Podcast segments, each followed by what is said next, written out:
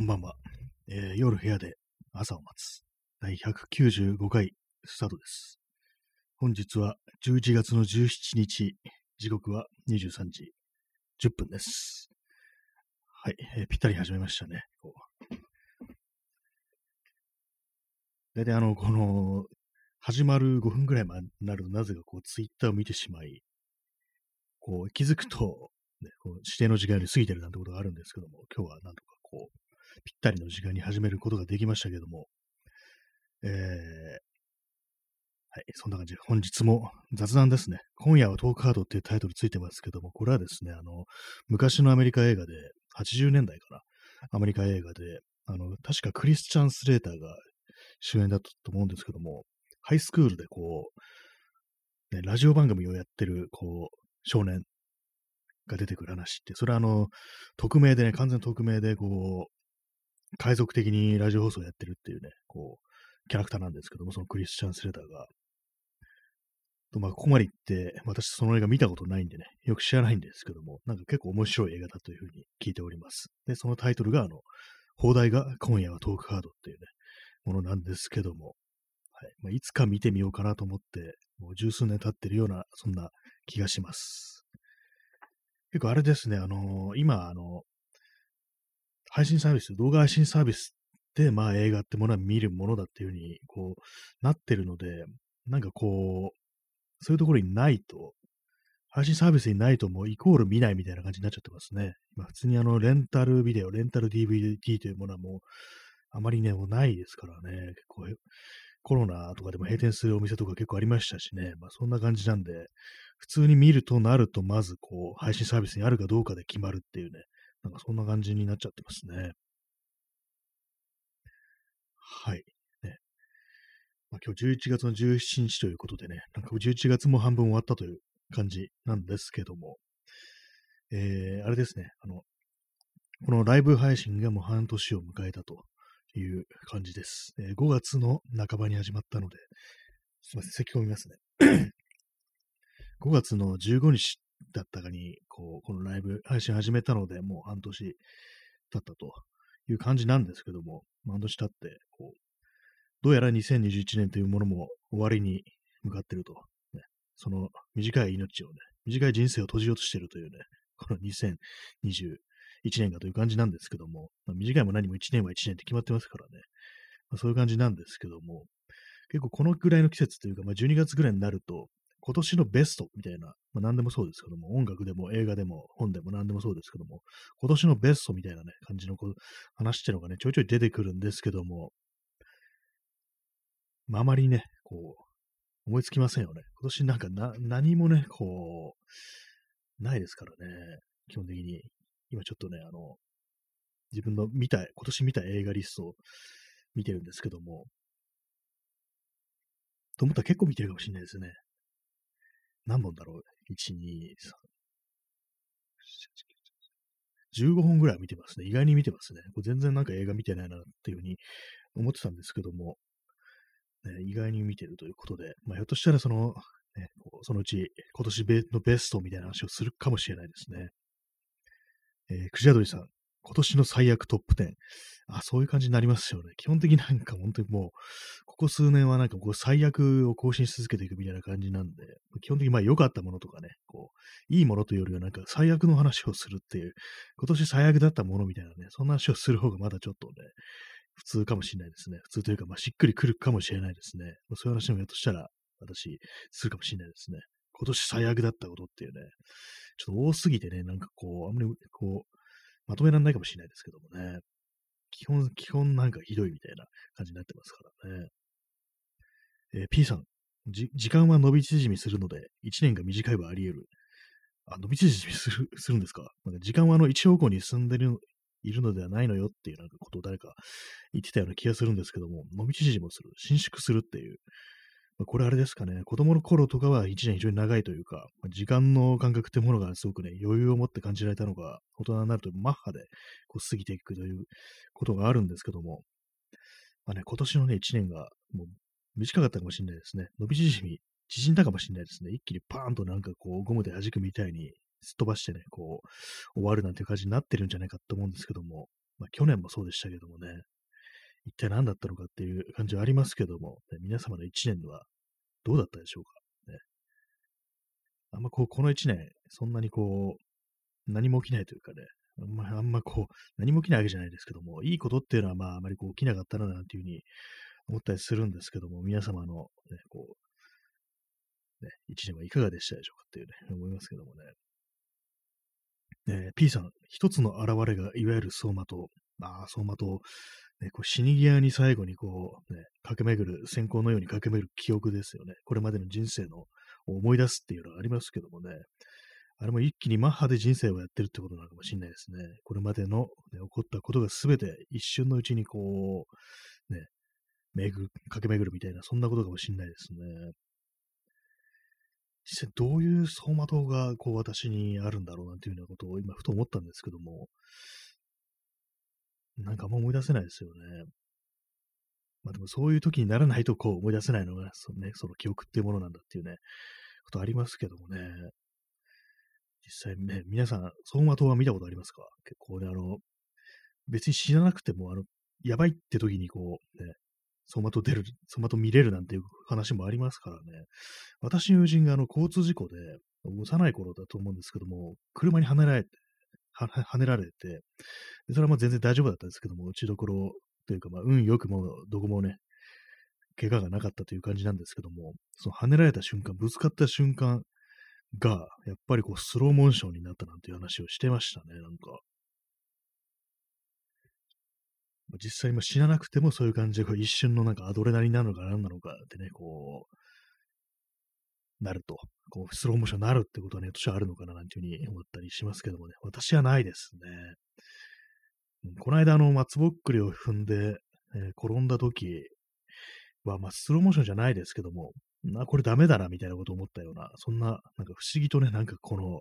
うこけるというね、ことをなんか透明な感覚で受け入れるっていうね、なんかそんな感じのことがありましたね。結構いつも普段自転車乗ってる時とか、こけたらなんか、ね、まあ子供の頃とかね、若い頃だったともかく、今のね、本当にこう、おじさんになってね、転ぶと、なんかすごいダメージ半端ないんじゃないかなっていうふうに思うんですけども、実はこけてみると、なんか不思議と大丈夫っていうか、まあ、怪我したんですけど、怪我っていうか、流血はしたんですけども、なんかね、本当にちょっとこう、膝から血が出る程度で済んだんだな、みたいなことちょっと思わなくもないですね。ななんていうか、こう、その、あ、もうダメだってなった瞬間に、あ、これ転ぶわ、みたいになった瞬間に、こう、脱力してなんか受け入れるみたいな、そういうことがなんか、こう、受け身的な感じに作用したのかな、というふうに思うんですけども、まあ、スローモーションではなかったというね、まあ、そんな話でございます。えー、クジアドリさん。私私たちにも選べる未来があって、えー、そうですね。こう時間は一方向に流れているわけではないっていうね。私たちも選べる未来がっていうね。これあの、アキラのね、アニメ版だと思いますね。アニメ版のアキラのね、こう、清子というね、あの、超能力を持ったね、子供、まあ子供の姿をしたね、こう、まあ、実験台にされてたね、子供だったね、そういう、ね、キャラクターの、ね、言葉ですね。結構その、あれ、ごっちゃになりますね。あの、アニメ版と原作版、まあ、私両方ね、見たことあるんですけども、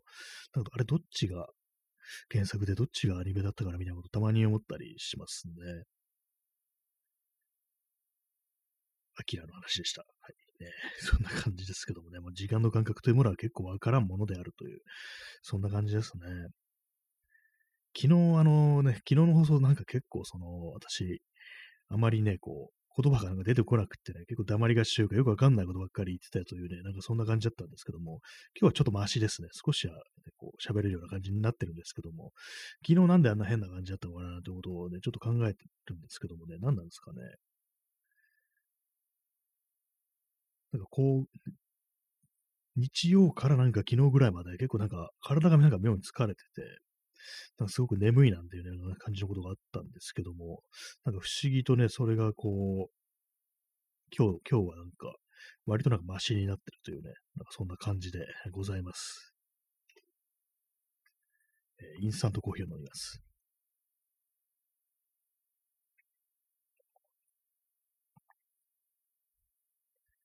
まあ、今日のね、今日、今日じゃない、あの、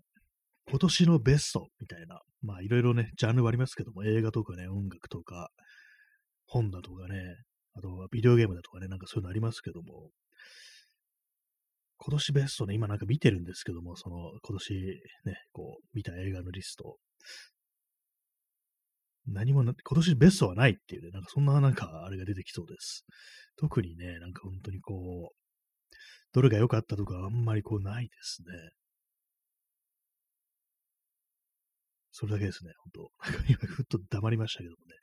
なんか本当になんかこう、ここ数年なんか全然こう映画が見れないっていう感じで、でも去年も全然見てないですね。去年も、去年かなり少ないですね、見た映画。何なんでしょう、この、なぜ見れなくなったんだろうってこと思ったりするんですけどもね、不思議ですね。結構昔はなんか他の子ね、なんかこう、本とか読めなかったりするようなね、こう、非常になんか調子が悪いっていう、ね、時でも結構その映画というものはなんか一つの救いというかね、なんかこう、少しなんか気分というか気持ちを和らげてくれるっていう、そんな感じの、だった時がね、あったんですけども、なんかここ数年はなんか、見ること自体がなんか苦痛になるっていうような感じになってますね。不思議ですね、本当にこう。一体何なんですかね。まあ、映画に関してはね、本当なんかこう、あまりないと。ね。な、なんのなんかあれ、特になんか、心に残った映画ってあんまないですね、今年は。まあ本とか、本とかね、ありますけども、本はね、まあまあ、いい、いいのがあってる気がします。ね、適当なこと言ってますけども。あと音楽ですね。音楽ね、なんか音楽全然聴かなくなりました。えーまあ、基本的にあの、あれなんですよね。Spotify とかでね、なんか聞いてるんで、まあ、その後なんかこう、やっぱりこう自分のね、こう自分の手持ちの音源というものなんか聞き込むっていうことがこうなくなってくるっていう感じで、本当にね、CD とかね、うん、聞かないですからね。もう全部クローゼットの中にしまっちゃってますからね、CD 持ってますけど、まだ。で、多分プレイヤーももはやないと思います。もうパソコンで聞くしかないっていうね、感じですね。まあ、そのような感じなんで、特にないというね、非常になんかシンプルな、こう、ね、こう、感想が出てくるという感じなんですけども、まあ、今年、今年のベスト、今年のベスト、なしっていうね、感じになってます。はい。インスタントコーヒーを飲みます。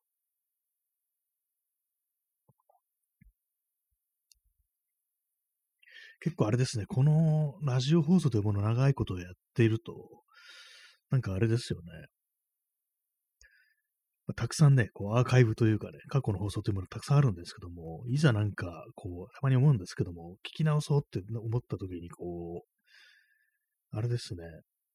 何をこう、見ればいいのか。何、何を見ればいいのかじゃないや。何でしたっけ。何、何をね、またなんかこう、頭がちょっと空っぽになってきました。ね、よくわからなかったので、ね、途中で今、打ち切ります、今の話。なんかよくわからなくなってきましたので。えー、クジャドリさん、デッドマンズシューズ見ましたが、よかったです。あ、あれですね、あの、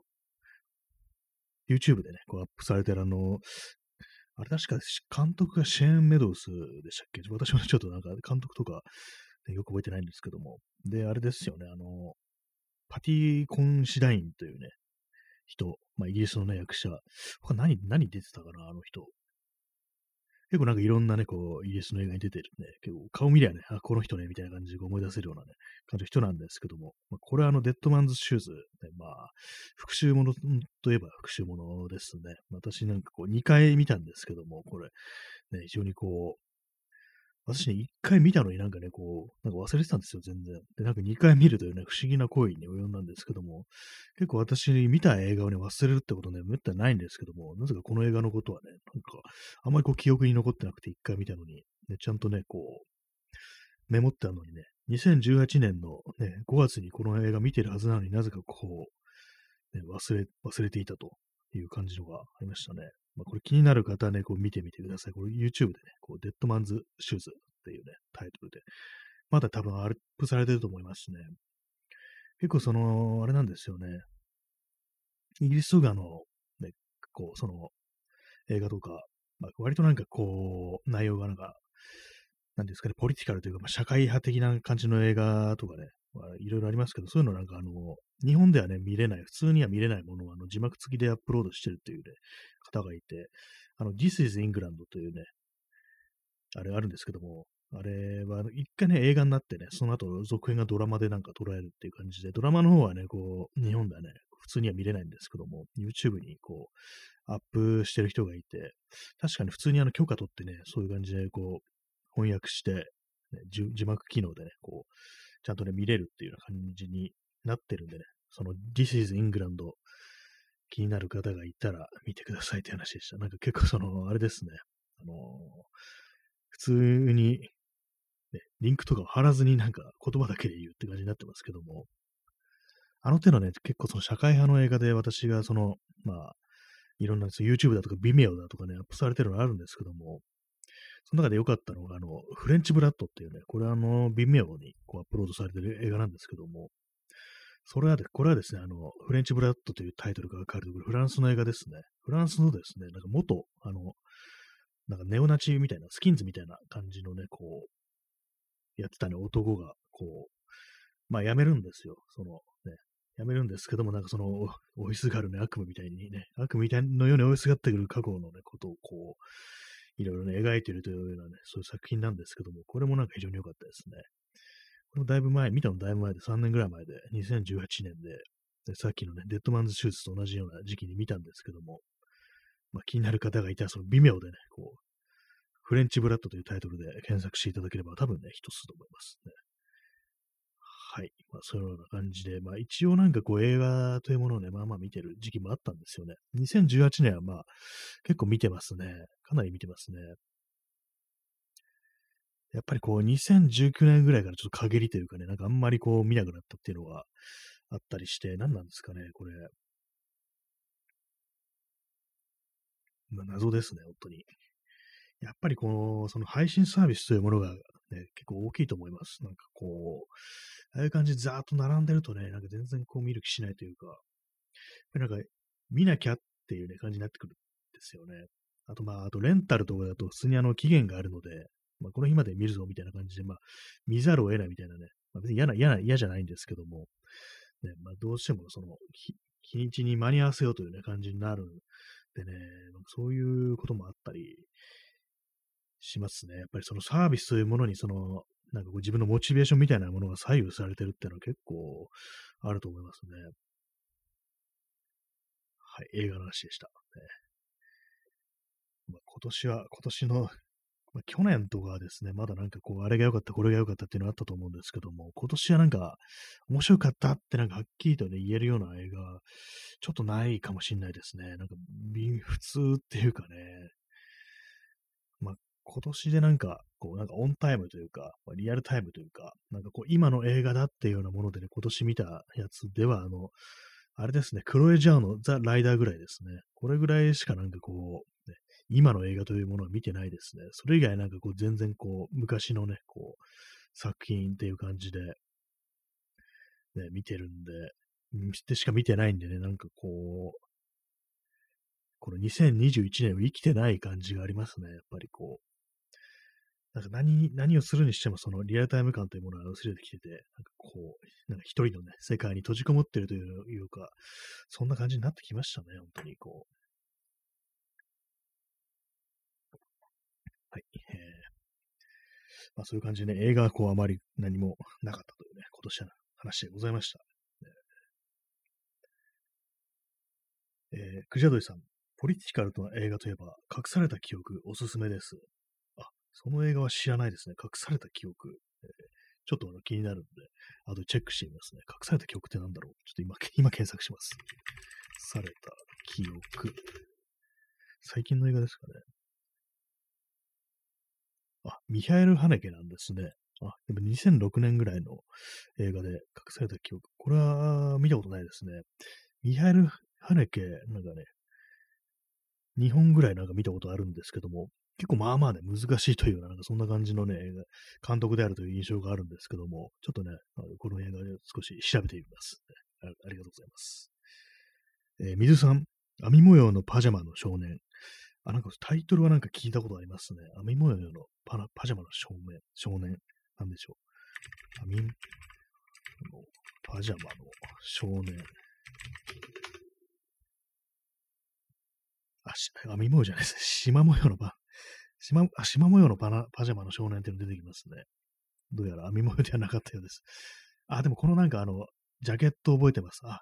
これは知ってますね。知ってますというか、なんか、これがあるっていうのはね、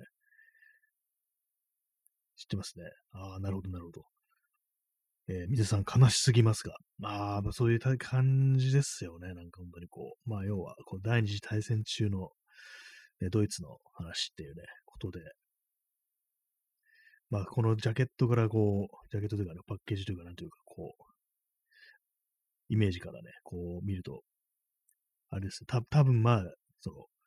強制収容所の話なのかなっていうね、そんな感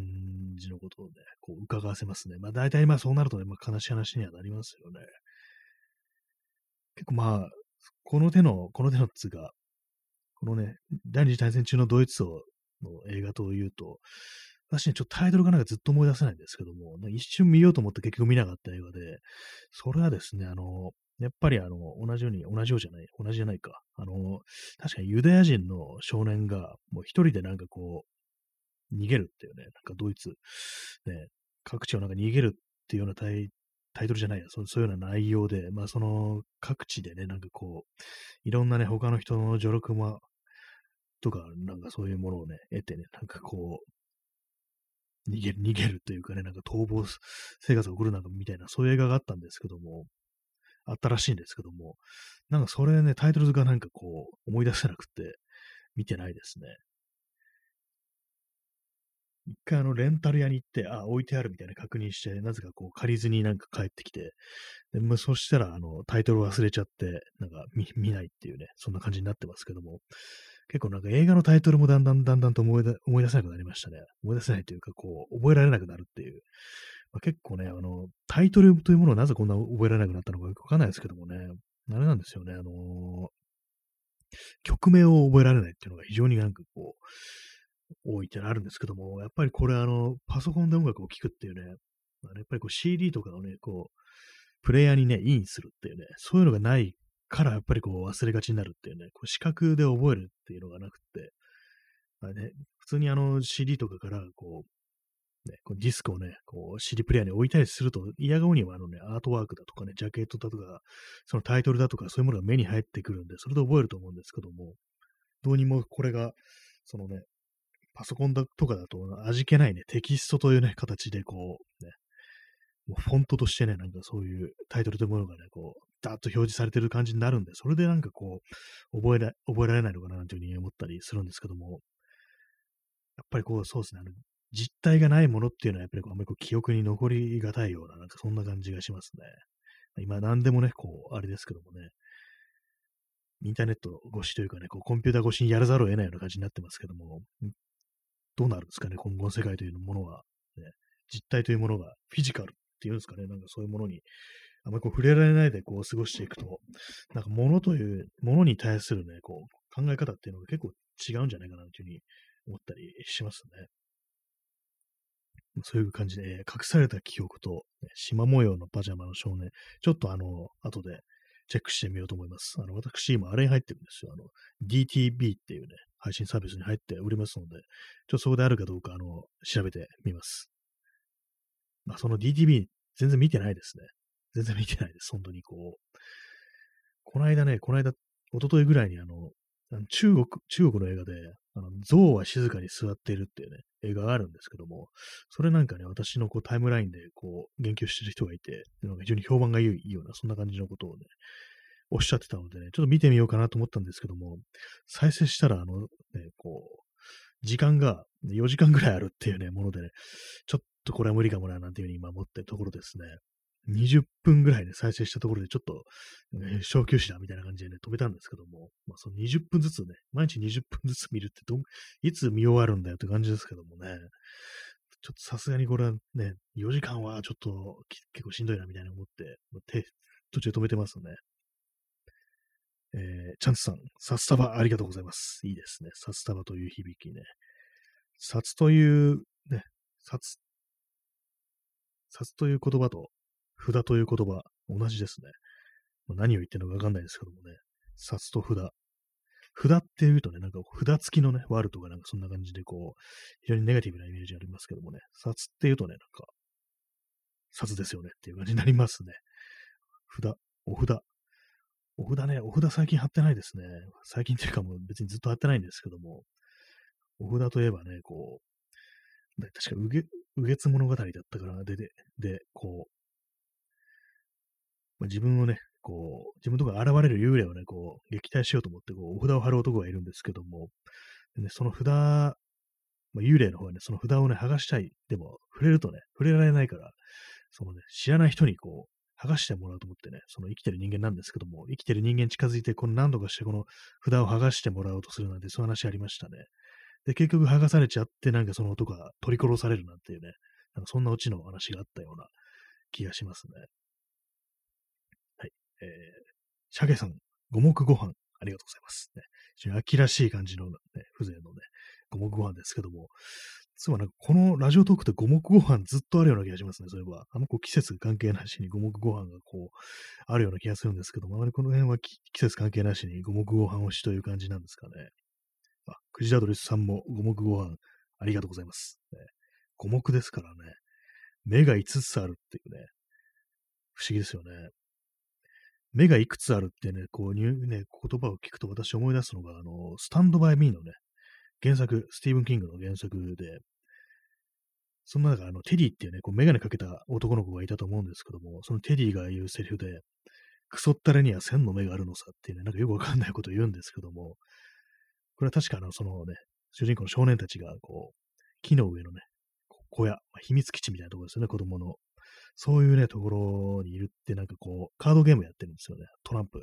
ね、な、なんだったか忘れましたけど、ポーカーだったかなんだか、それともなんだ、なんだったかね、なんか、クリベッジとかいう、なんかそういうようなね、なんか、カードのね、トランプを使ったゲームがあるらしいんですけど、なんかそんなようなのやってる時に、なんかこう、何か言われてね、こう、その、返す悪態みたいな感じで、クソったれには千の目があるのさっていうね、謎なことを言うって感じでね、その他のみんなもね、こう、意味がわからないんだけど、何回受けるって感じで大笑いするなんて、そんななんか、こう、一コマみたいなのが、その原作のね、スティーブン・キングの原作にはあったななんてことを今、ふと思い出しましたね。えー、シャケさん、新谷さんのポッドキャストの雰囲気なら五目ご飯が合う気がします。あありがとうございます。五目ご飯が合うポッドキャストってなんか結構不思議な感じしますね。五目ご飯を食べながらこう聞くのに聞くのがちょうどいいなっていうね、そんな感じかもしれないですね。そうですね、多少はなんかこう、ね、少し落ち着きが見えるみたいな、そういうところですかね。あんまこう、うわーっていうね、こう、感じでもない、なんかよくわからないテンションの放送ですけどもね、まあ、そんな感じでお送りしている、なんか五目ご飯という感じでね、まあ、お送りしてもらいますけども、まあ、これも、それもこれも皆さんのね、こう、コメントあってのね、感じなんでね、本当になんか毎日こうね、なんだかんだでこうコメントいただけるっていうのは、非常に嬉しいことであり、まあ、そしてね、必ず聞きに来てくれる人がいるというね、この再生回数がゼロ、再生回数っていうかね、こう、視聴者数がゼロにならないっていうのは本当になんかこう、ありがたいことだというふうに思っております。本当になんかそれは嬉しいですね。なんかここに来ればね、なんか誰かいるみたいな、そういう感じになってるというかね、私にとって、そういう感じなんでね、やっぱりこう、あれですね、こう、うん、いいですねっていう、ね、話でございました。なんかよくわかんないこと言ってますけどもね、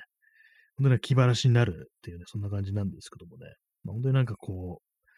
そういう感じで気晴らしを求めてる人は、なんかこう自分でラジオやってみるってのも結構いいと思いますね。なんかこう、喋るってね、やっぱりこう、あれですね、体にいいっていう、そんな感じがしますね。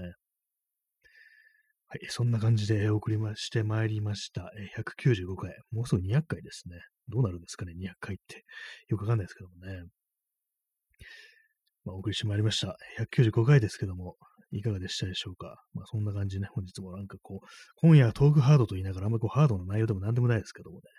トークハードって何だろうっていう感じしますね。本当になんかマシンガントーク的な感じでずっとこう、ね、喋ってるのかって思うんですけども、まあそんな、ものすごいテンション上げていくのも面白いかもしれないですね。この泥酔した感じでいくっていうね、まあ、そんな感じでやっていくのもひょっとしたらありなのかななんていうふうに思ったりしておりますというね、そんな話でございました。そんな感じで、まあ、そろそろお別れの時間が近づいてまいりましたけども、えー、今日水曜日、皆様いかがお過ごしでしたでしょうか。まあ、そんな感じで、えー、本日もご清聴ありがとうございました。それでは、さようなら。